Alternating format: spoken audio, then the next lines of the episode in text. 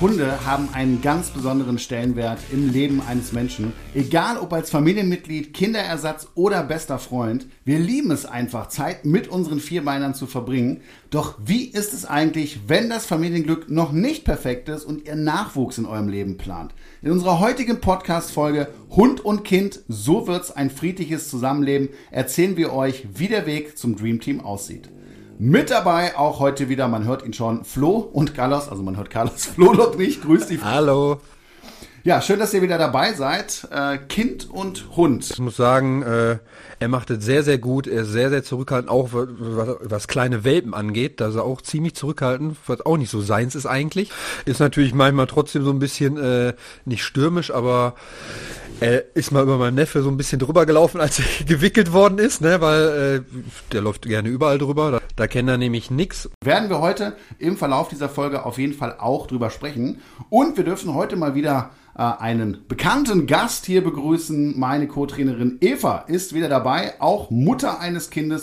Mit ihr gemeinsam werden wir darüber sprechen, wie wir Kinder und Hunde unter einen Hut bekommen.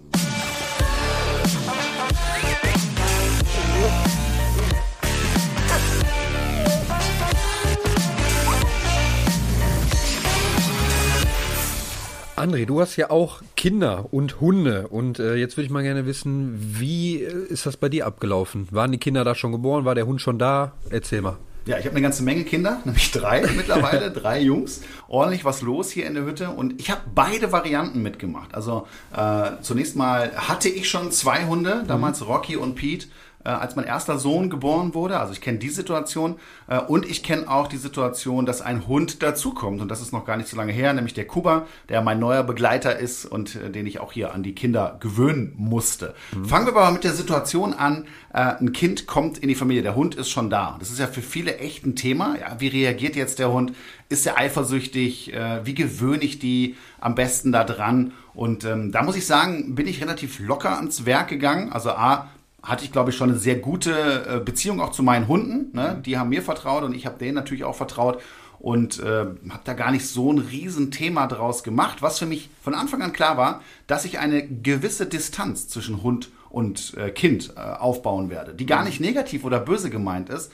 Die Erfahrung, die ich damals gemacht hatte, und ich habe einige Fälle ja auch betreut, wo es problematisch war äh, mit Hund und Kind, äh, und da habe ich die Erfahrung gemacht, dass es häufig weniger der Fall ist, dass der Hund aggressiv ist, sondern mehr, dass der Hund distanzlos ist, weil er nie gelernt hat, dem Hund gegenüber, dem Kind gegenüber sich ein bisschen zurückzunehmen. Und dann sind sie natürlich auf einer Höhe, dann relativ schnell, je nach Alter des Kindes. Und dann kann es mal schnell gefährlich werden. Ne? Und dementsprechend war es für mich wichtig, weil das Kind, das Baby oder das Kleinkind das natürlich noch nicht selber machen kann, dass ich das mache und eben einen, äh, einen natürlichen Radius quasi um die Kinder gezogen habe. Ne? Und natürlich durften die Hunde auch an die Kinder ran und gestreichelt und schnüffeln lassen. Äh, alles gut. Aber generell habe ich das eher ein bisschen auf Distanz aufgebaut. Und ich muss im Nachhinein sagen, bin da sehr, sehr gut mitgefahren. Ich hatte da nie Probleme. Das ist sehr, sehr gut. Und der zweite Fall jetzt mit dem neuen Hund und. Ja, Kuba ist ja ein Tierschutzhund. Ne, der kam ja der äh, mit zwei Jahren zu mir und ein Malinois, also ein belgischer Schäferhund mit noch irgendwas anderem drin. Mhm. muss ich mal rausfinden, was da noch in dem Hund drin ist. Äh, aber äh, das war natürlich ein Risiko. Das, ja. dessen war ich mir auch total bewusst. Auch so Malinois, das ist natürlich auch eine, ein Kaliber, sagen wir ja. jetzt mal. Und ähm, dementsprechend vorsichtig bin ich an das Thema rangegangen. Ich habe gesagt, hey, ich bin erstmal hier äh, nur ähm, die Pflegestelle ne? und wenn es passt, dann schauen wir einfach mal weiter. Und de dementsprechend war ich auch etwas angespannt. Erster Kontakt, ne? Kind, ein, mein jüngstes Kind war der erste. Ähm, und Kuba. Und äh, was hat er gemacht? Hat sich sofort auf den Rücken gelegt. Also sehr, sehr unterwürfig. Ja. Äh, sehr klar, äh, sehr ruhig das Ganze gemacht. Und da war schon klar, okay, das könnte klappen. Äh, und nach und nach, muss man auch sagen, hat sich das gut entwickelt. Aber der Junge weiß halt nicht, wie groß er ist. Also er ist immer sehr körperlich unterwegs. Mhm. Er setzt sich auch gerne mal auf Menschen drauf. Also das macht er irgendwie total gerne. Hat er bei dir auch gemacht. Ja, und dementsprechend muss ich das schon ein bisschen regulieren, dass er es da nicht übertreibt und die Kinder da umwirft. Ne? Aber er ist lieb, er lässt sich da gut steuern. Ja, und die Kinder, die lieben den Kuba natürlich auch. Heiß und innig. Kann ich verstehen, ja. Jetzt muss man sagen, der Kuba ist für seine Größe, ich meine, der Hund wiegt fast 40 Kilo, äh, echt ein absolutes Lamm. Also einen sehr sensiblen Charakter glaubt man nicht, wenn man ihn sieht. Ja. auch das, das nicht stimmt, mit gerechnet. Ja. aber das ist, der ist schon ein Mimi, ja, muss man sagen. Ja? Und das ist aber nicht immer so. Also es hängt ganz stark natürlich am Charakter des Hundes. Und ähm, ich bin keiner, der sagt, komm, immer Hunde und Kinder, das ist immer super, immer toll, mach das, sondern äh, ein Hund ist am Ende ein Raubtier. Ja, und ich finde, ähm, da muss man einfach verantwortungsbewusst sein, um das genau zu prüfen. Was ich zum Beispiel nie getan habe und wahrscheinlich auch nie tun werde, ist meine Kinder und meine Hunde einfach alleine lassen. Mhm. Ja, weil man denkt, ach komm, mein Hund ist super und so weiter. Ich vertraue meinen Hunden und da läuft alles gut. Aber es gibt Reflexe, ja, weil, weil es ist ja auch nicht immer der Hund das Problem, genau, Kinder ne, sondern Kinder in einem bestimmten Alter, die kannst du ja weniger steuern als den Hund in der Regel. Ja. Äh, so, was passiert denn? Die Fälle habe ich ja schon gehabt äh, dann zieht mal äh, das Kleinkind irgendwie am Hoden vom Rüden, ja, oder piekst ihm in die Augen ja. oder, oder was auch immer, ja. Und das kann Reflexe auflösen, einfach nur mal so ein Schnappen. Und das ja. dann genau in Gesichthöhe, äh, das kann böse ausgehen. Und deswegen ähm, bin ich dann absoluter äh, Gegner von, zu sagen, nee, komm, das läuft schon und da wird niemals was passieren, ja. Und man kommt gut durch den Alltag, ja, wenn man das trotzdem berücksichtigt und Hunde und Kinder einfach da immer ein Auge drauf hat. Ja, und vor allem kann es auch so eine Situation direkt ein schlechtes Erlebnis fürs Kind, fürs Leben haben. Ne? Sobald ja. da irgendwas passiert, ähm, dann glaube ich, haben die nie wieder Lust auf Hunde und dann auch Angst vor Hunden und das wäre, glaube ich, auch so Worst Case prägt sich total tief und ich muss auch sagen, dass das einer meiner größten Ängste als Vater war und, und als Hundetrainer natürlich ja. auch noch. Stell es mal vor, ja, äh, du hast irgendwie da nicht aufgepasst oder äh, irgendeine falsche Entscheidung getroffen und äh, du musst mit deinem Kind ins Krankenhaus fahren, weil es eine, eine, eine Bissverletzung hat oder sowas. Ne? Also das ist schon ein Thema, was mir auch echt am Herzen liegt, dass man da aufpasst, verantwortungsbewusst mit umgeht. Das hat so viele Vorteile und darüber sprechen wir gleich auch noch, wie toll das ist, auch für Kinder, wenn Hunde im Haushalt sind. Und ich möchte das gar nicht schlecht reden, aber ich möchte auch noch mal ganz deutlich machen, man muss da verantwortungsbewusst mit umgehen und äh, sehr, sehr gut aufpassen. Da habe ich auch direkt wieder die nächste Frage an dich, André. Und zwar hast du irgendwie eine Veränderung bei deinen Hunden gemerkt, als jetzt ein neues Kind quasi dazu kam? Ja, erstmal gar nicht. Also mhm. wir fanden es ganz interessant oder die beiden fanden es spannend. Ich habe die mal schnüffeln lassen. Wir sind ganz normal damit umgegangen. Muss man sagen, in der ersten Phase passiert ja noch nicht viel. Es riecht, ja. manchmal auch nicht gut. ja, äh, ne? Und es macht Geräusche. Ja, aber du hast ja noch nicht Bewegung da im Spiel. Ja. Das kommt dann später. Äh, dementsprechend unspektakulär war das. Was ich aber total unterschätzt habe und wo ich auch als Hundetrainer sehr überrascht war, ist, äh, nach ein paar Monaten waren wir mit dem Kinderwagen dann spazieren, ne, Hund bei Fuß am Kinderwagen und dann kam uns ein anderer Hund entgegen, auch frei und der lief Richtung Kinderwagen. Gar nicht böse mhm. oder sowas, aber der kam halt sehr nah an den Kinderwagen dran. Und dann ist mein Hund nach vorne gegangen und hat ihm sofort lang gemacht und gesagt, ist nicht. Und das kannte ich nicht von meinem mhm. Hund. Und da habe ich echt gemerkt, krass, die nehmen das sehr deutlich wahr. Das Rudel hat sich verändert. Die merken, hier ist ein kleines Wesen, hier müssen wir drauf aufpassen. Und der hat einfach dafür gesorgt, dass keiner da zu nah an den Kinderwagen dran kam. Ne? Also nicht auf eine auf eine schlechte Art und Weise, ja, aber das war eine Situation, wo ich ganz klar sagen würde, das hat er normalerweise, hat, das hat er noch nie gemacht, ja. ne, aber das, so kann ich ihn nicht. Und da habe ich erkannt, äh, ja, dass sie das A wahrnehmen und dass es B auch dann zu Verhaltensveränderungen kommen kann. Ganz spannend. Aber eigentlich auch was sehr, sehr Gutes, ne? so ein kleiner Beschützerinstinkt, wenn es jetzt nicht so ins Aggressive ausartet und der auf einmal jeden, der zu nahe kommt, irgendwie anfällt ja, oder nein, anknurrt. Er hat, hat den anderen Hund jetzt auch nicht verletzt, sondern ja. er hat einfach hier eine Grenze gezogen und gesagt, bis hierhin und nicht weiter. Und äh, nachdem wir das dann geklärt hatten, am Ende war ich auch ein bisschen stolz auf ihn. Ja, kann ich mir vorstellen, ja. Es ist ja nichts passiert. Ja. Erstmal war es unangenehm, ne? weil du rechnest dich damit. Äh, aber es ist so interessant, wie komplex Hunde da unterwegs sind, was, äh, wie sozial die unterwegs sind. Und da kann man es ja daran erkennen. Ne? Ja, und wie viel die vor allem spüren, so, ne? Also das ist unglaublich, habe ich auch immer, äh, bei Carlos bin ich da so echt überrascht manchmal, wie schnell er merkt, okay, das ist jetzt wirklich so ein kleiner Welpe und ich muss mich jetzt zurücknehmen. Dann mhm. legt er sich auf den Rücken und lässt sich äh, auf sich rumspringen und so und wobei er halt voll der stürmische normalerweise ist, aber da hat er einfach so ein Gespür für und das finde ich richtig, richtig interessant. Und damit kommen wir zu unserem heutigen Gast. Eva Birkenholz ist mal wieder bei uns. Eva, schön, dass du da bist. Ja, schön, dass ich hier sein darf. Ich freue mich. Wir haben dich heute eingeladen aus zwei Gründen. Mhm. Das eine ist, äh, Du bist Hundetrainerin ja, und das andere korrekt. ist, du bist auch Mutter. Ja. Genau, und du hast Hunde. Und äh, da stellt sich natürlich die erste Frage, was war zuerst da, Hund oder Kind? Die Hunde waren zuerst da und vor zweieinhalb Jahren kam ein Baby dazu. Und da interessiert natürlich uns jetzt, wie ist das gelaufen?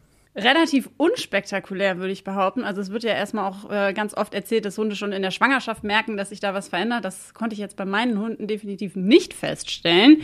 Und auch als ich dann ähm, mit dem Baby aus dem Krankenhaus nach Hause gekommen bin, haben meine Hunde nicht wirklich viel Interesse daran gehabt. Das Einzige, was sie, glaube ich, genervt hat, ist, dass sie dann erstmal nicht mehr auf die Couch durften, weil ich da mich mit dem Baby hauptsächlich aufgehalten habe. Aber interessant, dass sie das vorher durften. Ja, durften sie. Auf Einladung natürlich. Na, ne? selbstverständlich, selbstverständlich. Okay. Sehr schön. Und wie hast du dann am Ende Hund und Kind aneinander gewöhnt? Naja, das war einfach der normale Alltag. Ne? Also es hat jetzt, ähm, natürlich habe ich darauf geachtet, dass äh, die Hunde dem Säugling jetzt nicht durchs Gesicht schlabbern, aber ich habe auch nicht verhindert, ähm, dass sie mal äh, dran schnüffeln in irgendeiner Form und habe versucht, das möglichst normal zu gestalten. Und ähm, ja, da eine gewisse Distanz zu wahren, aber auch nicht die auf Abstand zu halten. Genau, ich glaube, das ist eben auch ganz, ganz wichtig. Ich habe es eben ja auch schon mal erzählt. Ne? Eine gewisse Distanz ist für mich wichtig, aber die normale Gewöhnung, also es ist einfach, es ist jetzt da, es ist jetzt so und wir machen gar kein Riesenthema daraus. Ich glaube, damit fährt man am Ende ganz gut. Eva, gab es denn bei der Gewöhnung zwischen Kind und deinen Hunden auch mal schwierige Zeiten? Ja, ich würde sogar behaupten, die gibt es immer noch, aber das hängt weniger mit meinen Hunden zusammen als mit äh, meinem Kind. Denn ich glaube, dass die größere Herausforderung für viele Hundebesitzer ist, das Kleinkind, vor allen Dingen, wenn es anfängt zu krabbeln und noch kein Nein versteht, ähm, von den Hunden oder dem Hund fernzuhalten. Genau, das ist auch meine Erfahrung. Ne? Man muss da eher den Hund schützen als das Kind Ja. in einer gewissen Phase, gerade wenn die Bewegung dann losgeht und äh, das Kind mobil wird. Habe ich nämlich auch mit meinem Neffe, der zieht den immer an die Ohren, versucht den immer ins Auge zu pieksen und so und überall immer zu hauen und zu berühren und auch wenn er, wenn Carlos unterm Tisch ist und mein Neffe dann in seinem Hochstuhl sitzt quasi, dann tritt er den immer mit den Füßen. Aber ich muss sagen, Carlos bleibt wirklich ruhig und äh, sobald ich merke, dass er vielleicht irgendwie jetzt schnappen möchte, bin ich sofort dazwischen und zeige ihm dann auch die Grenze. Aber wie du sagst, ist es schwieriger, dem Kind dann irgendwie verständlich zu machen als dem Hund. Ja, definitiv. Es gibt Schwierigkeiten, aber es gibt auch eine ganze Menge Gründe dafür, warum es super ist, Hund und Kind zu Hause zu haben. Und damit wollen wir uns jetzt mal ein bisschen beschäftigen. Kommen wir zum ersten Punkt und der lautet Gesundheit. Und damit ist zum Beispiel gemeint, dass es Studien gibt, dass Kinder, die mit Hunden aufwachsen, weniger oft an Atemwegserkrankungen leiden. Finde ich total interessant. Ja, das glaube ich, äh, weil ich weiß ja, dass ein Hundehaushalt nicht unbedingt immer picobello sauber ist. Und ähm, ja, die Kinder krabbeln da durch den Boden. Und ich habe schon immer gesagt, dass ich irgendwann richtig sauer bin, wenn mein Kind mal irgendwelche Allergien oder so entwickelt. Weil man ja sagt, Kinder, die viel mit Dreck in Berührung kommen, sind später gesünder. Ja, ich bin da auch ein absoluter Freund von. Ne? Also es soll nicht steril sein, sondern ich glaube, das äh, fördert die Abwehrkräfte. Und Ja. du bist mit Hunden auch einfach mehr draußen. Ja, du nimmst die Kinder ja dann auch Fall. dementsprechend mit ne, auf den Spaziergang. Und äh, auch das führt dazu, dass das Kind am Ende gesünder ist. Und im besten Falle geht das Kind irgendwann auch mit dem Hund spazieren. Ne? In wenn der man so Phase weit sind, hat. wir, sind wir noch nicht Nee, hier, aber irgendwann. Äh, Kommt aber auch auf den Hund an, ne? Ja.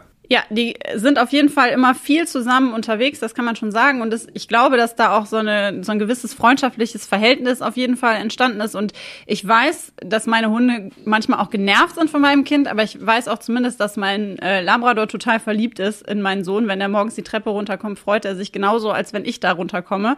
Und ich glaube, dass das schon eine ganz besondere Beziehung ist zwischen Hund und Kind.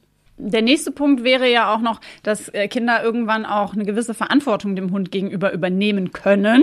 Ja, ich musste früher, das weiß ich noch ganz genau, ähm, mit unserem Familienhund auch Gassi gehen. Und ich sage bewusst musste, weil ich das nicht gerne gemacht habe. Wir, wir haben immer so einen Plan zu Hause gehabt, wer an welchem Tag für die Mittagsrunde zuständig ist. Aber ähm, das hat halt auch wirklich was mit Verantwortung übernehmen zu tun, ne? Ja, total. Sehe ich auch so. Und ich finde auch noch ein weiterer Aspekt ist ganz wichtig, nämlich äh, das Sozialverhalten. Ich habe das Gefühl, dass wenn Kinder mit Hunden oder generell von mir aus auch mit Tieren groß werden, äh, dass es auch einen großen Einfluss auf Sozialverhalten hat. Äh, und äh, Verantwortungsbewusstsein, ja, definitiv. Allerdings auch erst ab einem gewissen Alter. Wie, Ja. war, wie alt warst du denn, als du Gassi gehen musstest? Äh, ich glaube, ich war 14. Okay. Wir hatten aber auch einen großen Schäferhund. Ne? Also da muss man schon, äh, schon in der Lage sein, äh, den Hund in irgendeiner Form zu führen. Was ich gar nicht gerne sehe, ist, wenn ich spazieren gehe und äh, da sind sehr kleine junge Kinder, fünf, sechs, meinetwegen auch sieben, äh, mit einem Hund unterwegs, haben den zwar an der Leine, aber man weiß halt nie, was einem für ein anderer Hund begegnet. Und das finde ich immer sehr, sehr schwierig. Ist auch unter Umständen gar nicht erlaubt. Ja. Also das Kind muss ja schon ein gewisses Alter haben, um Ja. überhaupt mit dem Hund alleine spazieren gehen zu dürfen. Das auch, aber äh, ich glaube, dass die Kinder dann von diesen Erwachsenen Erwachsenen rausgeschickt werden mit dem Gedanken, ja, der Hund ist ja so klein, die können den locker halten, da passiert schon nichts. Aber ähm, ich habe es auch durchaus schon erlebt, dass äh, da quasi dann es zu einer Beißerei gekommen ist, obwohl da keiner was dafür konnte von der von den Kindern aus, die aber die waren total schockiert, ne und haben ganz furchtbar geweint und äh, waren da glaube ich so ein bisschen geschädigt fürs Leben und gehen glaube ich demnächst nicht mehr gerne äh, mit einem Hund raus. Ein wichtiger Punkt, den wir hier noch haben, ist das Thema Selbstbewusstsein. Ich glaube schon, dass Hunde das Selbstbewusstsein von Kindern beeinflussen können. Wie steht ihr dazu?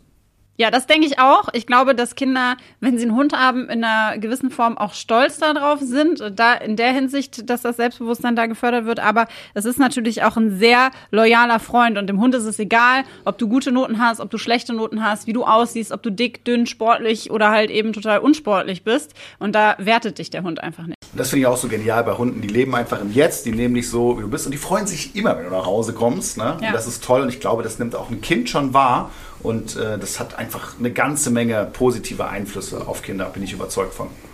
Ich glaube, ein ganz besonderer Zweig äh, mit Hund und Kind ist auch der, wo der Hund eine gewisse Therapiefunktion fürs Kind hat. Also besonders bei autistischen Kindern, die ja vielleicht in ihrem Alltag so keinen Anschluss finden oder finden können, ist so ein Hund sehr, sehr wertvoll. Ja, man sieht es ja auch so, die Schulhunde, die es ja auch seit äh, vielen Jahren ja, jetzt schon gibt, die eingesetzt werden. Da gibt es ja auch Studien zu, ähm, die äh, dazu führen können, dass Kinder ruhig werden. Ne? Also so wirklich auffällige Klassen, die auf einmal mhm. total entspannt sind. Und das ist ja schon Wahnsinn, ne? also dass es da so ein messbares Ergebnis gibt. Und das zeigt ja nochmal ganz deutlich, wie viele positive Einflüsse ein Hund auf ein Kind haben kann. Wie immer werden wir auch heute wieder einige eurer Fragen beantworten, die wir über Social Media bekommen haben. Natürlich heute zum Thema Kind und Hund. Und da gab es auch einige und der Flo hat uns mal ein paar rausgesucht. Okay, Tatjana schreibt, hallo, unser Labrador-Welpe, elf Wochen alt, geht sobald unser zehnjähriges Kind kommt, auf dieses los. Hochspringe, in die Wade beißen, all das geht natürlich überhaupt nicht. Sie lässt sich auch nicht begrenzen. Wir bringen ihn dann zur Beruhigung ins Welpenzimmer. Wie können wir dieses Verhalten ändern? Ja, erstmal muss man sagen, dass das ein vollkommen normales Verhalten ist. Also ganz, ganz viele Welpen, Welpen ja. äh, machen das und äh, das gehört so ein bisschen dazu. Und natürlich will man das nicht und wir wollen ja auf gar keinen Fall schlechte Erfahrungen auch für die Kinder dann in der mhm. Phase haben. Es tut natürlich weh, die spitzen Weltenzähne, äh, das müssen wir verhindern. Und ja, ein Lösungsansatz hat sie ja schon gleich mitgeliefert. Das ist nämlich das Welpenzimmer. Und das, da bin ich ja auch ein großer Fan von, ne, damit ich einfach auch zu Hause äh, eine Auszeitmöglichkeit habe. Ich glaube nicht, dass äh, der Hund den ganzen Tag oder immer äh, auf das Kind irgendwie losgehen will. Und so habe ich da schon mal eine Option, das Ganze zu trennen. Also es hilft mir schon mal. Ne? Ja. Und generell geht es jetzt darum, den Welpen zu erziehen. Ja, nicht nur den Hund oder den Welpen, äh, auch das Kind ist ja schon zehn Jahre alt. Das heißt, es versteht, wenn man ihm sagt, verhalte dich bitte so oder so. Und ähm, ich glaube, dass, dass Kinder gerade für Welpen natürlich besondere äh, Trigger haben, ne? Wenn die, die bewegen sich schnell, die kreischen vielleicht mal und das fordert so einen Welpen natürlich auch ein Stück weit heraus. Und da muss man halt auch wirklich schauen, dass sich das Kind entsprechend verhält. Ja, ansonsten gilt aber, dass die natürlich die Eltern in dem Moment auch dafür Sorge tragen müssen, dass sie korrigieren korrigieren und mhm. dass sie dem Welpen das erklären. Das kann, ja gut, mit zehn Jahren Nee, glaube nee, ich noch nicht. Du musst ja nicht äh, das Kind korrigieren, aber du kannst ja dem Kind zum Beispiel sagen, reiß nicht die Arme hoch, bleib still stehen, fang nicht an zu kreischen. Das, das sind so ja, Sachen, genau. Aber äh, das Verhalten vom Hund ausgehend, das wird natürlich von den Eltern korrigiert. Ja. Und äh, ja, nach und nach sollte es dann auch besser werden. Ich glaube, es ist fast bei allen Welpen irgendwann mal problematisch mit den Kindern und auch nicht nur bei den Kindern, muss man ja auch sagen. Das geht den Erwachsenen ja auch in dieser Phase nicht anders. Aber es ist eben auch nur eine Phase und da kann man äh, mit viel Absicherung und viel Management äh, diese Phase auch schnell schaffen. Ne? Und irgendwann ist es vorbei und dann wird der Hund das Kind auch nicht mehr beißen. Das ist ja sowieso die Top Nummer eins Frage äh, von Welpenbesitzern. Ne? Was mache ich, wenn mein Hund beißt? Und zwar nicht nur die Kinder, sondern auch die Erwachsenen. Und das ist eine Phase, die wieder weggeht. Wichtig sind hier klare Regeln und Grenzen, konsequent sein, das Kind schützen. Und da ist das Welpenzimmer auf jeden Fall schon mal der richtige Ansatz. Hallo, mein siebeneinhalb Monate alter Australien Shepherd Rüde liebt es, Dinge zu apportieren und anschließend anzuknabbern. Da wir ein Baby zu Hause haben, das auf dem Boden mit allerlei Spielzeug spielt, ist es eine schwierige Kombination. Hund und Kind sind jederzeit unter Aufsicht. Das Kind soll in Ruhe spielen und der Hund sollte ertragen, dass die Dinge nicht entführt werden. Das Apportieren möchte ich grundsätzlich erhalten. Welche Tipps habt ihr für mich? Grundsätzlich finde ich es schon mal super, dass Baby und Hund nicht unbeaufsichtigt gelassen werden. Das sollte allerdings auch wirklich selbstverständlich sein. Ist es oft leider nicht. Aber ich habe gestern noch eine Online-Beratung gehabt. Da war auch eine, ähm, die auch ein zweijähriges Kind hat. Und ich habe in der, das war so eine Gruppenstunde, und da habe ich gefragt, ich so, was ist euch denn besonders wichtig oder wo fällt es euch am leichtesten, eurem Hund Nein zu sagen? Die Frage war gar nicht auf Hund und Kind gemünzt, aber diese Frau mit dem Kleinkind hat auch geantwortet, beim Spielzeug meiner Tochter. Und das ist halt das, ich glaube, dass man insgesamt, wenn man durchsetzungsstark ist und sagt, das will ich partout nicht, dass die Hunde das auch viel schneller und einfacher akzeptieren. Generell ist es natürlich schwierig für den Hund zu unterscheiden, was ist jetzt sein Spielzeug und was ist das Spielzeug vom Kind, gerade wenn das jetzt so neu alles äh, ins Spiel kommt. Und da finde ich schon mal wichtig, eine klare Unterscheidung zu treffen. Also entweder habe ich ein Kinderzimmer, wo ich von Anfang an sagen kann, das ist tabu für den Hund. Äh, das macht es ein bisschen leichter, würde ich fast sogar sagen.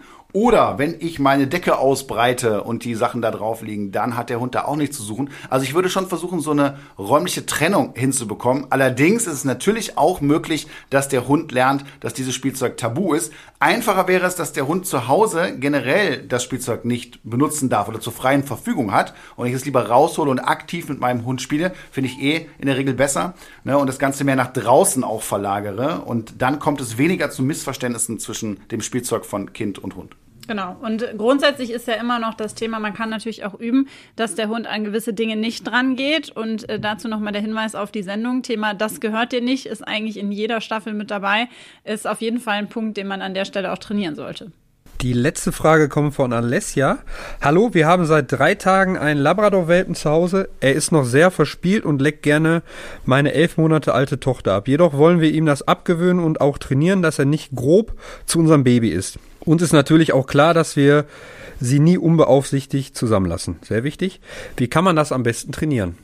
Ja, das ist auf jeden Fall schwierig zu beantworten. Der Hund ist gerade drei Tage da oder der Welpe ist gerade drei Tage da. Der weiß noch gar nichts vom Leben sozusagen, kann man sagen, schon gar nicht ähm, vom Leben mit einem mit einem Kleinkind. Und ich finde es immer schwierig, wenn man sagt, ja, der, der soll zwar dahin, der darf aber dieses oder jenes nicht. Also es ist halt ultra schwierig zu differenzieren. Was habe ich jetzt für Erwartungen und was nicht? Ja, vor allen Dingen muss man sagen, dass Lecken ja auch eine Form von Zuneigung ja. ist. Also ja eigentlich vom Hund ausgehend was total Positives. Mhm. Und das jetzt irgendwie so zu korrigieren. Natürlich kann ich nachvollziehen, wenn der Hund das jetzt übertrieben zeigt, dass man das nicht so möchte. Äh, aber hier muss man auch sagen, hier ist auch Zeit ein guter Ratgeber. Ja. Es braucht einfach seine Zeit, bis Hund und Kind da so zusammenwachsen und der Hund, vor allen Dingen auch der junge Welpe hier, äh, die Regeln verstanden hat, worum es geht. Ne? Und da muss man, glaube ich, so ein bisschen vermitteln. Und da gibt es jetzt nicht die klare, eindeutige Antwort zu, wie kann ich das jetzt hier trainieren, dass der Hund niemanden mehr anleckt oder so. der Hund muss doch mal irgendwann noch ein bisschen Hund bleiben dürfen. Ne? Mhm. Und ich weiß jetzt nicht, ob der das exzessiv macht, ja, und da würde ich dann halt mit Begrenzungen äh, nachher arbeiten und ihm klar machen, dass das nicht so stark gewollt ist. Aber nochmal, wenn ich den Hund fragen würde, der würde sagen, ich mache das, weil ich dich gern habe. Ja, und ich glaube, dass äh, es aber hier an der Stelle nochmal ein guter Hinweis angebracht ist. Ähm, es ist ganz wichtig, besonders im Haushalt mit kleinen Kindern, dass man seine Hunde regelmäßig entwurmen lässt und auf Parasiten oder auf Parasiten untersuchen lässt, denn die sind durchaus auch auf Menschen übertragbar und das möchte keiner zu Hause haben. Ja, Alessia, also was wir, was wir dir sagen können, ist, äh, dass ein elf Monate altes Baby plus ein frischer Welpe Lecco mio. auf jeden Fall eine mega Herausforderung ist. Also ganz klar, und es ist vollkommen normal, gerade in den ersten Tagen, vielleicht sogar auch Wochen, zur Not auch hier wieder der Tipp mit dem Welpenzimmer. Das würde ich auf jeden Fall hier anraten, dass du einfach da Möglichkeiten hast, die beiden irgendwie zu trennen und gib den beiden einfach Zeit, sich aneinander zu gewöhnen. Und ich glaube, das regelt sich am Ende von alleine. Drei Tage ist da noch gar nichts. Geduld, Geduld, Geduld, würde ich sagen. Für beides, Hund und Kind. toi, toi, toi. Wenn auch ihr eine Frage habt, meldet euch gerne bei uns mit dem Hashtag Welpentrainer. Findet ihr uns auf Instagram, Facebook und Co. Stellt uns gerne eure Fragen.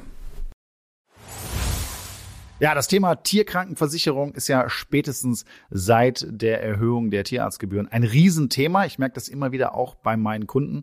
Und äh, mein Hund, der Kuba, der ist voll krankenversichert. Ich gehe da gar kein Risiko ein, weil es kann sehr, sehr schnell auch mal teuer werden. Ich weiß nicht, wie das bei euch ist, aber mein heutiger Werbepartner Check24 ist ein kostenfreier Tarifvergleich. Dort könnt ihr diverse Tarife vergleichen, aber besonders spannend für euch ist sicherlich, dass ihr die Tarife für Hunde- und Katzenkrankenversicherung vergleichen könnt. Denn auch wenn unsere Hunde und Katzen uns viel Freude in Leben bringen, kann ihnen plötzlich etwas zustoßen oder sie können krank werden und dann wollen wir im Notfall unverzüglich Hilfe und optimalen Schutz für sie. Bei Check24 findet ihr sowohl Vollschutztarife als auch OP-Schutztarife für eure geliebten Vierbeiner. Beispielsweise könnt ihr bei Check24 einen OP-Schutz für einen Yorkshire Terrier schon ab 4,37 Euro im Monat abschließen und somit bis zu 93 Prozent sparen. Gleichzeitig zeigt euch die Check24 Tarifnote transparent an, wie gut die Leistung tatsächlich ist, die ihr für euer Geld bekommt. Das hilft euch richtig gut bei der Einschätzung. Und natürlich ist der Vergleich und Abschluss von Versicherungen aufgrund der Widerrufsmöglichkeit für euch komplett risikofrei. Den Vergleich findet ihr auf www.check24.de slash Tierkrankenversicherung slash Podcast. Also schaut euch den Tierkrankenversicherungsvergleich von Check24 doch einmal an, denn wie heißt es so schön, haben ist besser als brauchen. Den Link zu allen Infos findet ihr wie immer in den Shownotes. Natürlich kann es beim Thema Kind und Hund auch mal zu Problemen kommen und da gibt es, glaube ich, einige Beispiele. Eva, was fällt dir spontan dazu ein? Also wir haben eben schon kurz drüber gesprochen, aber häufig ist es die Tatsache, wenn es in die Hose geht, ist es eher so, dass die Erwachsenen versagt haben, den Hund vorm Kind zu schützen, würde ich jetzt mal behaupten. Also ich habe neulich noch einen Fall gehabt, da ging es darum, dass ähm, das Kleinkind sich von hinten quasi an den Hund angeschlichen hat, also äh, angekrabbelt kam und der Hund hat es nicht mitbekommen und hat dann ähm, dem, dem Hund irgendwie ins Fell gekniffen. Der Hund hat sich erschreckt und halt ein sogenanntes Abwehrschnappen gezeigt. Und äh, die Leute haben dann natürlich totale Panik gehabt, dass das nochmal vorkommt. Verständlicherweise, niemand möchte, dass sein Kind gebissen wird und das möchte ich auch für kein Kind.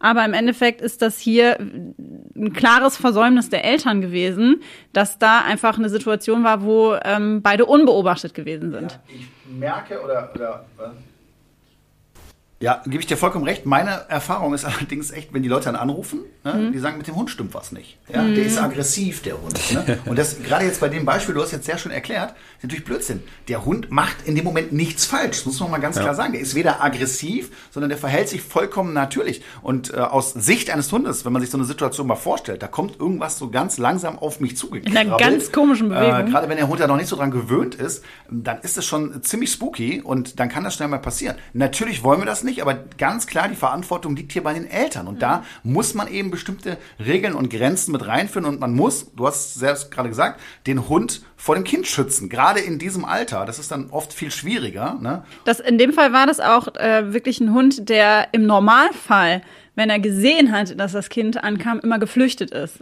Ne? Also der hat sich von sich aus immer zurückgezogen und es war schon eigentlich klar zu erkennen, dass da jetzt nicht so ein ja, besonders guter Bezug zum Kind da ist, sondern der Hund eigentlich von sich aus immer eher den Abstand gesucht hatte, hat in dem Moment aber gepennt im wahrsten Sinne des Wortes und konnte dann vorher halt einfach nicht verschwinden. Ja, in dem Fall konnte der Hund jetzt wirklich nichts dafür. Es gibt aber auch andere Situationen und da ist so ein klassisches Problem Eifersucht. Kenne ich zum Beispiel von Carlos, als ich mit meinem Neffe äh, auf den Arm hatte und mit dem gespielt habe und so ein bisschen so hoch und runter, äh, ist Carlos sofort eifersüchtig geworden, hat rumgequietscht, wollte mit hochspringen und mitspielen und äh, auch wenn ich meinen Neffe auf den Arm habe, möchte er natürlich auch sofort mit auf dem Arm am liebsten oder, oder auf den Schoß und immer dabei sein. Da merke ich schon, er ist ziemlich, ziemlich eifersüchtig und äh, möchte sich für mich beanspruchen. Ja, Carlos ist ja bislang auch Einzelkind ja, gewesen. Das stimmt, ja. ja, das beobachtet man sehr, sehr häufig. Das macht nicht nur der Carlos. Und ja, wenn er jetzt einfach nur nett versucht, auch dabei zu sein, kann man ja noch sagen, mein Gott, ist ja gar nicht so schlimm. Aber das sind schon so erste Anzeichen, wo man drauf aufpassen muss. Und das kann auch schnell äh, ein bisschen intensiver werden, so dass der Hund dann sozusagen seinen Platz hier beansprucht ne, und äh, vor dem Kind verteidigt und dann eventuell schnappt, aggressiv wird, was auch immer. Hier finde ich es aber auch ganz wichtig, dass der Hund eben lernt, mit solchen Situationen umzugehen, weil natürlich äh, entscheidet es nicht der Hund, sondern der Mensch und es muss egal sein, äh, wem ich jetzt gerade meine Zuneigung gebe. Ja, es ist ja auch bei einem anderen Hund. Was ist denn, wenn du einen anderen Hund streichelst? Dann kommt er auch gerne mal dazwischen, ja. genau, ja, also ähnliche Situation. Und äh, da finde ich es einfach wichtig, dass die Hunde es lernen, damit umzugehen. Das kann man zum Beispiel mit einer Begrenzung gut regeln, ihn belohnen, wenn er sich zurückhält und wenn er einfach lernt, mit dieser Situation gut klarzukommen. Ganz dramatisch ist dann natürlich, wenn es zu Beißvorfällen kommt mit Kind und Hund. Ja. Ist dir das schon mal passiert, Eva? Äh, als Kind äh, tatsächlich selber. Also ich, es war kein krasser Beißvorfall. Ich habe einfach noch mal Glück gehabt. Ich bin äh, damals sieben, acht Jahre alt gewesen und mit dem Fahrrad gefahren und immer eine Straße rauf und runter. Und irgendwann schoss aus einem Grundstück ein Schäferhund raus und ist äh, quasi mir hinterhergerannt und hat mich dann quasi auch so, hat mir ins Bein gebissen und ich weiß nicht warum, aber ich bin stehen geblieben mit meinem Fahrrad und habe versucht, diesen Hund zu beruhigen. Habe gesagt, ist gut, ist gut, ist gut. Ich war aber todesängstlich eigentlich. Und in dem Moment, wo ich stehen geblieben bin, ist der Hund dann auch sofort wieder abgezischt. Und äh, als ich dann äh, nach Hause gefahren bin äh, zu meiner Mutter, habe ich natürlich furchtbar geweint und habe mich unfassbar erschreckt und hatte danach auch ziemliche Angst vor diesem Hund. Aber ich weiß auch nicht, aus welchem Verhalten heraus ich da stehen geblieben bin. Aber da sieht man halt, dass es nicht unbedingt jetzt gegen mich als Mensch gerichtet war, sondern dieser Schäferhund mich wahrscheinlich als irgendeine Art von, von Beute gesehen hat in dem Moment. Oder vielleicht war es sogar ein territoriales Verhalten, ne, wenn es aus seinem Grundstück da Ja. raus passiert ist. Aber das geht natürlich gar nicht. Hattest du schon mal so Erlebnisse? Ja, hat, hatte ich wirklich auch. Ich, ich bin auch als Kind mal, äh, ich hatte sogar zwei Vorfälle. Ähm, ich bin von unserem eigenen Familienhund mal gebissen worden. Oh, wow. Der ist da frisch kastriert Was hast du gemacht? und äh, hatte da äh, Gott sei Dank noch hier diesen ähm, Trichter, so diesen ein Trichter. Trichter äh, und lag auf meinem Bett. Und ich habe mir nichts dabei gedacht und wollte halt auch auf mein Bett. Und äh, in dem Moment ist er nach vorne gegangen und hat mich aufgrund dieses Trichters nur leicht erwischt, aber am Auge. Ich hatte ja echt eine Platzwunde über dem Auge. Ach, Die Narbe kann man, kann man auch heute noch sehen. Ja. Äh, Und da habe ich richtig Schwein gehabt ne, äh, in dem Moment. Und das war eh nicht alles so optimal damals mit dem Hund, auch schon, wo wir den herbekommen haben und so weiter. Hier nochmal ein Gruß an meine Eltern. Ja. Einfach aus Nichtwissen raus. Gar nicht böse gemeint, es passiert ja häufig. Ne? Vielleicht ist das der Grund, warum ich heute Hundetrainer bin. Ich weiß es nicht. Um ja. es besser zu machen. Ja, aber das, das war äh, kein ungefährlicher Moment, muss man ganz klar sagen. Ja. Meine Eltern waren danach auch total schockiert. Ne? Haben gesagt, ey, was machen wir jetzt, um den Hund abgeben? Und dann haben wir uns damals auch an, an Hundetrainer gewandt. Ne? Und eine andere Situation hatten wir mal äh, im Urlaub in der Schweiz. Und da gab es so einen Hofhund. Und der hat jeden gemocht und geliebt, nur mich nicht. Oh, wie gemein. Ja, ja, wirklich. Das ist auch ein kleines Trauma von mir.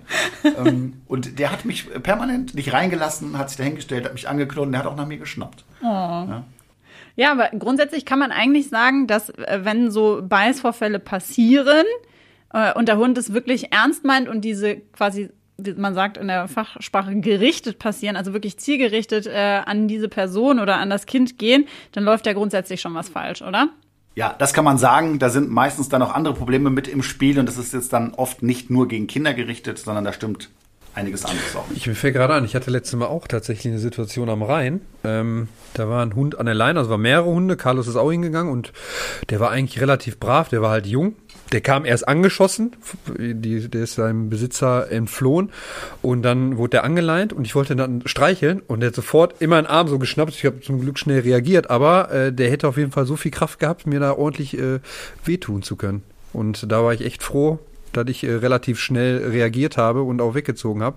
Aber da habe ich mich äh, auch ziemlich erschrocken, weil er nicht aggressiv anderen Hunden gegenüber war, sondern irgendwie Man weiß es ja oft nicht, was dieser Hund erlebt hat, aber da kommen wir auch noch zu einem wichtigen anderen Thema, ne? was ich auch immer wichtig finde, was Eltern ihren Kindern mitgeben sollten. Und zwar nicht einfach fremde Hunde zu streicheln. Ich merke das oft bei dem Ja. Thema, äh, wenn, wenn die Kinder einfach mit Hunden groß werden, wie jetzt meine, für die ist das ganz normal, die haben null Angst oder irgendwas. Ja, aber die wissen auch, einen fremden Hund, den habe ich nicht einfach zu streicheln. Ja, weil ich weiß ja nicht, ne, ist dem das zu nah, unterschreite ich da äh, irgendwo so eine Distanz, äh, wo er unangenehm wird. Ne? Im Zweifel geht er weg oder es kann eben passieren, dass er dann schnappt. Und das muss man auch respektieren, finde ich, ne? und auch eben dementsprechend gut drauf aufpassen. Ja, ich dachte nur, er war so so zu, also er kam ja sofort angerannt und hat gar keinen Anschein gemacht, überhaupt irgendwie äh, aggressiv zu sein. Und ich weiß nicht, ob es jetzt nur an der Leine lag oder allgemein, der mit Menschen vielleicht nicht so gut klarkommt, aber dann hätte ich den halt nicht alleine da rumlaufen lassen, so, ne? Ohne Leine. Und deswegen dachte ich mir, okay, kannst ja mal streicheln, ne?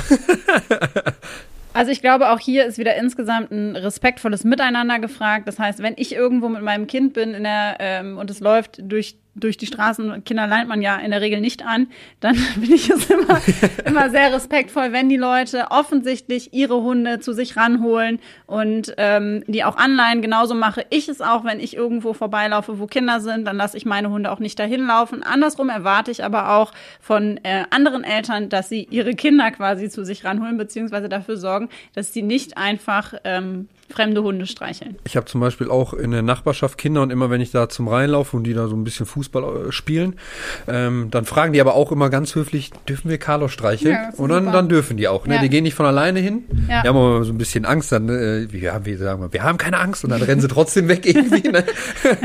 aber die fragen wenigstens höflich und dann streichen die ihn auch und dann ist das ja auch vollkommen okay. Ja. Und das hätte ich vielleicht auch machen sollen vorher.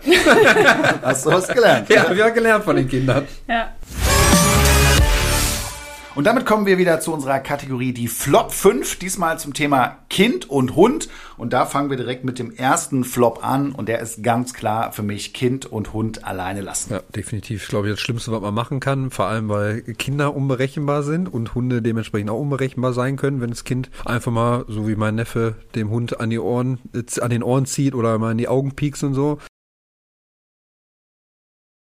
Ja, total. Ich, glaube schon, dass es jetzt auch einige Zuhörer gibt, die sagen, ja, Moment, äh, aber bei mir funktioniert das ganz fantastisch und da ist noch nie was passiert. Das kann ja auch sein, ja, das will ich auch gar nicht ausschließen, aber ich kenne halt auch viele Fälle, wo dann eben was passiert ist und wo da einfach äh, so äh, verantwortungslos mit umgegangen wurde, äh, dass es schiefgehen kann. Und das Risiko sollte man einfach nicht eingehen und ich finde, das kann man auch immer gut regeln und managen, dass es keinen großen Einschnitt im Alltag gibt. Ne? Und da bitte passt darauf auf, gerade wenn wir noch in dieser Gewöhnungszeit sind, sowieso, ne? Äh, und später eigentlich auch. Ja, definitiv. Also ich würde auch, ich vertraue meinen Hunden sehr, aber es sind halt immer noch Hunde und äh, man kann für kein Tier auf der Welt die Hand ins Feuer legen. Und da kommen wir auch schon zu unserem nächsten Flop. Äh, und der heißt, das Bedürfnis des Hundes nach Abstand nicht zu beachten. Ganz häufiges Problem. Wir haben auch heute schon ein paar Mal drüber gesprochen. Ne? Das Kind äh, nähert sich, robbt an. Der Hund kann nicht weg. Ja, gerade drin äh, ist irgendwo in der Ecke eingezwängt, fühlt sich unwohl, kann nicht flüchten, was er vielleicht äh, sonst tun würde äh, und geht dann eventuell nach vorne. Oder wir haben dieses Abwehrschnappen, eine Situation, die wir auch gar nicht haben wollen. Und es ist natürlich auch mega Stress für den Hund. Das kann man sich ja auch vorstellen. Der kennt das vielleicht nicht. Das Kind war vorher nicht da. Ne? Und jetzt musst du permanent gucken und du kannst es noch nicht richtig einschätzen und äh, es bewegt sich dann von A nach B und immer wieder auf den Hund zu. Und äh, da muss man auch den Hund schützen. Definitiv. Weil äh, Kinder sind da ziemlich aufdringlich und denken dann, es ist ein Spiel, ne? Der Hund geht weg, ich gehe hinterher und Wir finden das lustig. finden ja. das noch lustig. Hm. Ja, ganz genau. Aber was ich immer wieder höre, ist, dass die Leute sagen, ja, aber ich möchte meinen Hund jetzt hier auch nicht wegsperren. Ne, die haben dann eher das Gefühl, dass sie ihn ausgrenzen. Ähm, wenn ich mir die Situation in den Familien dann aber anschaue, habe ich häufig das Gefühl, ey, der Hund, der freut sich. Ja? Also der ist froh, dankbar, ja. wenn der auch mal Ruhe hat. Und äh, das kann man auch regeln, das kann man managen. Das Kind ist ja auch nicht den ganzen Tag krabbelnderweise unterwegs. Ne? Und so kann man dann schauen, dass man da einen entspannten Alltag einbaut und der Hund auf jeden Fall die Möglichkeit hat, auch sich zurückzuziehen. Ja, vor allem, wenn man halt merkt, der Hund flüchtet auch die ganze Zeit und denen ist es nicht, äh, die Ja, das Situation nicht angenehm. Ja, Genau. absolut richtig, Dann ja. ist, glaube ich, das Sinnvollste, äh, denen auch wirklich seinen Freiraum zu geben und den irgendwo anders hinzubringen. gibt ja durchaus auch Hunde, die das mögen. Das erkennt man dann auch. Ne? Aber wenn das eben nicht der Fall ist, dann muss der Hund auch Möglichkeiten haben, sich irgendwo in die Ruhe zu begeben. Wir kommen zum nächsten Flop und der heißt äh, Hund und Kind einander aufdrängen. Und das ist ganz wichtig. Jeder braucht da seine Zeit. Ne? Das Kind muss sich ein bisschen an den Hund gewöhnen und der Hund auf jeden Fall auch an das Kind. Und das ist nicht von heute auf morgen erledigt, oder? Definitiv nicht. Also ich glaube, dass äh, es für Kinder, wenn gerade plötzlich auf einmal ein Hund da ist, auch ein großer Schock sein kann. Ich erinnere mich noch daran, als ich irgendwann Anfang des Jahres einen Pflegehund äh, zu mir aufgenommen habe. Mein Sohn war währenddessen ähm, in der Betreuung und kam dann nach Hause und auf einmal saß in diesem Welpenzimmer dieser junge Hund, der hat erstmal einen riesen Schock gekriegt, obwohl er Hunde schon kannte, aber diesen Hund halt noch nicht. Und deswegen muss man da schauen, dass die sich ähm, ja langsam aneinander gewöhnen können. Da habe ich direkt eine Frage an dich, Eva. Du hattest ja mal Carlos ein paar Tage bei dir, wo Ja. er noch ziemlich jung war. Mhm. Wie hast du es da gemacht mit deinem Kind und Carlos? Weil er reagiert ja seitdem auch, also er, hält sich schon sehr zurück bei Kindern, Ja. merke ich. Also äh, da habe ich es im Prinzip genauso gemacht wie bei meinen. Ähm, ich habe ihn einfach mit nach Hause genommen, beziehungsweise den Carlos mit nach Hause genommen und äh, die einander vorgestellt. Da hatte mein Sohn auch überhaupt gar keine Berührungsängste am Anfang.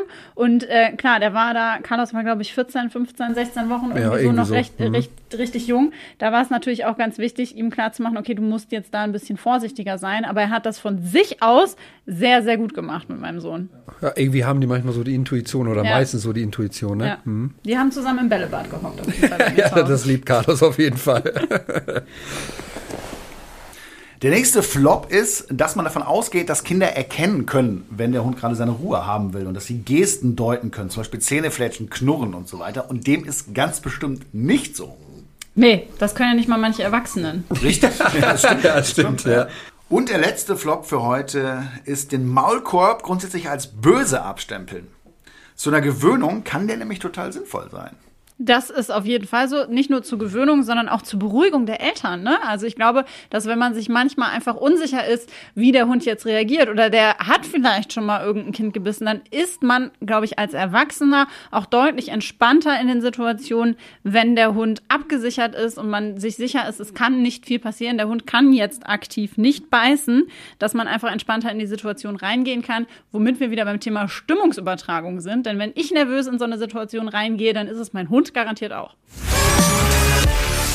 Hunde sind loyale Begleiter, das ist ja bekannt, und sorgen gerade in der Entwicklungsphase bei Kindern für eine tiefgehende Beziehung. Und gerade wenn eure Kinder noch jünger sind oder ihr Kind und Hund zusammenführen möchtet, gibt es einiges zu beachten. Und wir wollen jetzt mal darüber sprechen, was die Harmonie zwischen Kind und Hund angeht. Und dann kommen wir zum ersten Punkt. Und ich habe hier mal aufgeführt, Warnzeichen verstehen. Da haben wir auch eben schon mal kurz drüber gesprochen. Und ich finde das so wichtig, dass du die Körpersprache deines eigenen Hundes lesen und verstehen kannst. Mhm. Der teilt nämlich so unglaublich viel mit und du kannst erkennen, ja, ob er einfach mega gestresst ist, mit der Situation überfordert ist, ja. ja wenn das Kind jetzt die ganze Zeit da zu nah ist, zu laut ist äh, und äh, der Hund einfach gestresst ist oder eben nicht. Genauso wie wenn der Hund droht. Ja, und die meisten bemerken es aber erst dann, wenn der Hund knurrt, ja, oder ähm, wenn der Schwanz, genau, ja, oder wenn wenn die Rute bis zum Bauchnabel eingeklemmt ist, ne. Das sind aber nicht die ersten Anzeichen für Stress, sondern wenn euer Hund zum Beispiel regelmäßig ähm, den Platz wechselt oder stark hechelt und äh, so eine Art äh, grinsendes Gesicht macht und dabei halt wirklich die ganze Zeit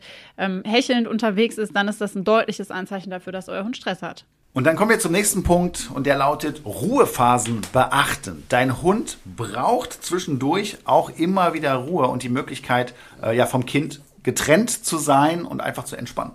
Ja. Auch eventuell eine räumliche Trennung dann, ne, oder? Ja, klar, kann es auch eine räumliche Trennung sein. Es kann ein Körbchen sein, es kann irgendein Bereich sein, wo das Kind auf jeden Fall nicht hinkommen mhm. kann. Ne? Oder ich habe das Kind so weit im Griff, dass es das nicht tut, aber aus Erfahrung kann ich sagen, das ist schwierig. Ja.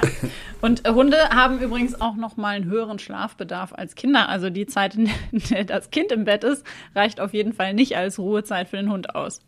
So, wir kommen zum nächsten Punkt und der heißt Verständnis fördern. Nicht alles, was Menschen mögen, gilt auch für Hunde. Und da denken wir äh, zum einen an Umarmungen zum Beispiel. Ja, man denkt immer so, oh, das ist doch was Schönes. Ne? Äh, der Hund findet das aber manchmal gar nicht so gut. Nee, das ist nicht unbedingt lustig und äh, Hunde verstehen Umarmungen auch nicht unbedingt als Geste der Zuneigung, sondern eher als etwas Unbequemes. Ja, und jeder Hund hat so eine Individualdistanz. Und wenn ich die unterschreite oder das Kind das in dem Moment tut, dann ist es sehr, sehr unangenehm. Und, und dann kann es eben auch zu Reaktionen kommen, bis hin zu gefährlichen Reaktionen.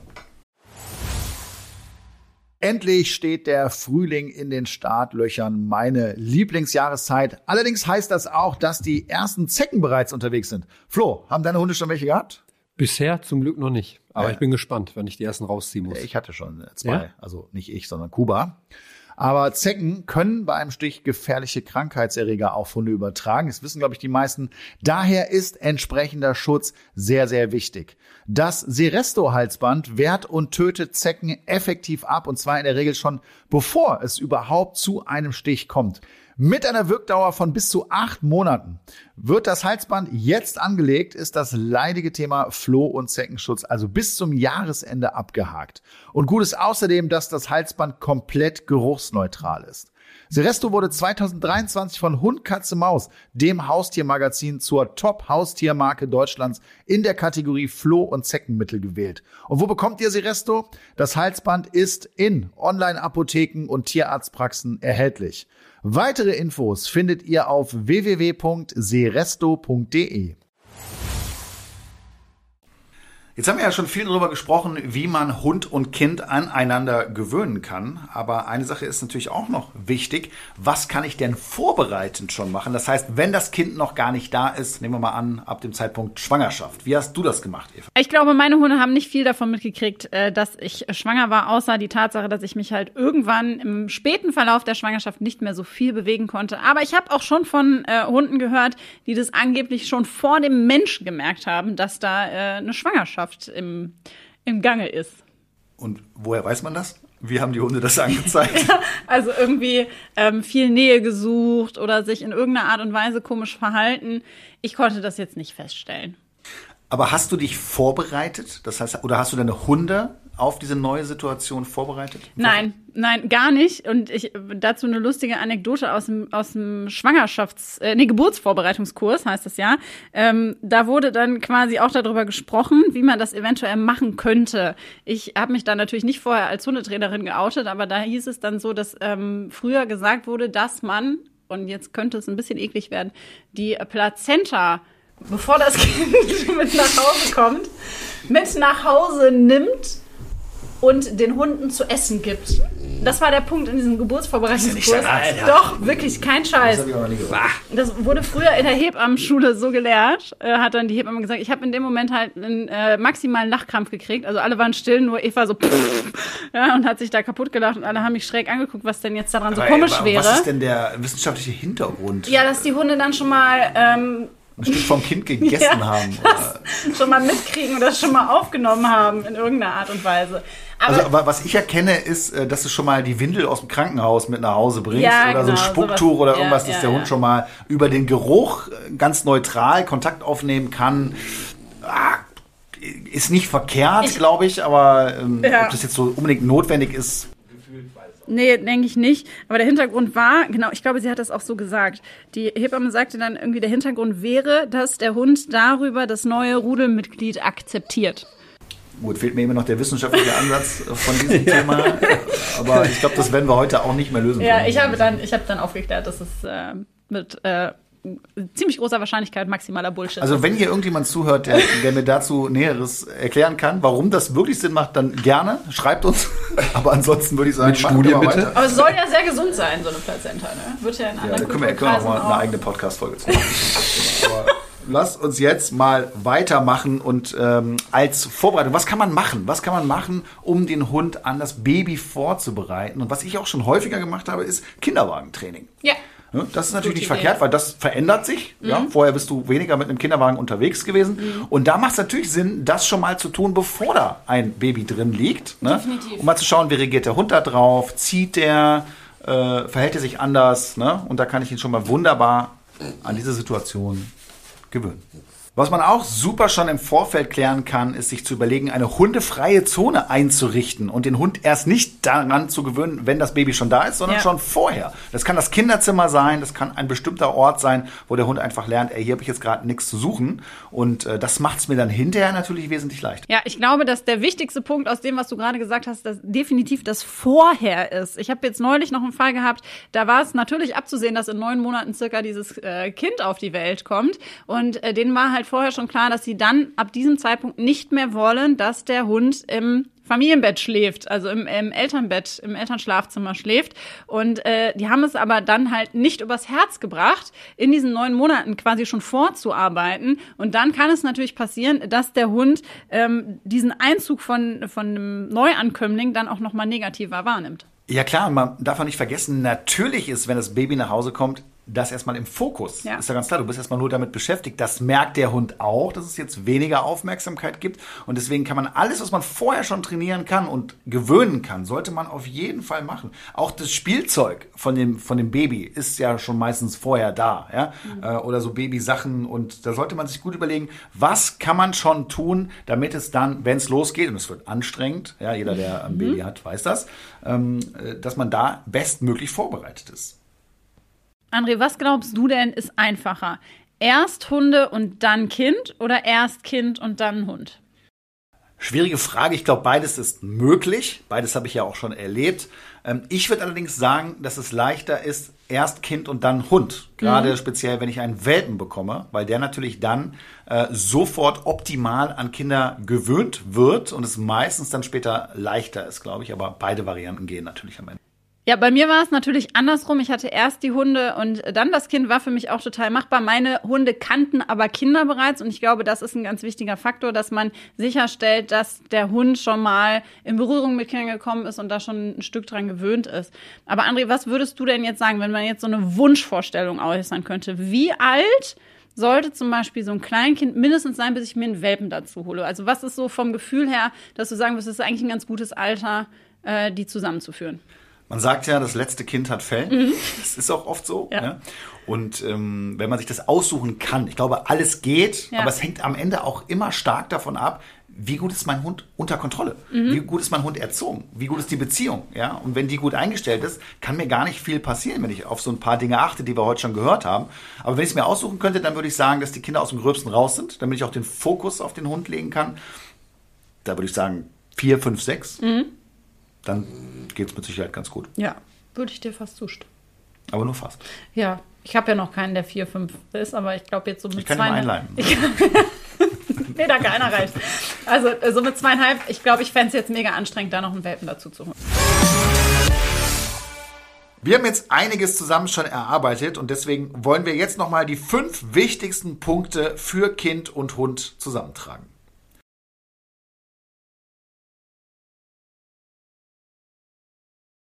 Genau. Dazu gehört zum einen, und da haben wir ja eben schon drüber ge gesprochen, dass die Kinder lernen, nachzufragen, ob sie jetzt äh, diesen Hund streicheln dürfen. Und äh, es ist natürlich immer so eigentlich unnötig, dass der Hund so an der Hand schnüffelt. Ne? Jeder kennt diese Geste. Hunde haben natürlich schon auf Kilometer Entfernung wahrgenommen, wer da jetzt gerade vor einem steht. Aber ich glaube, dass es gerade für Kinder ähm, hilfreich ist zu verstehen, dass der Hund auch erstmal von sich aus aufs Kind zukommen sollte. Damit kommen wir zu unserem Tipp Nummer zwei und der lautet, den Hund nicht überfordern. Genau, wir haben ja heute auch schon gelernt, dass man den Hund gut beobachten muss und in verschiedenen Situationen einschätzen können sollte. Und dementsprechend muss man da so ein bisschen feinfühlig für werden. Tipp Nummer drei ist, den Hund schon bereits vor der Schwangerschaft oder während der Schwangerschaft auf die große anstehende Veränderung vorbereiten. Also wenn ich dann eine hundefreie Zone haben möchte oder möchte, dass der Hund zuverlässig neben dem Kinderwagen herläuft, dann sollte ich das bereits, bevor das Baby da ist, schon trainieren. Schon vorher dafür sorgen, dass der Hund separate Plätze und kleine Wohlfühloasen hat, um nicht permanent vom Kind gestresst zu sein.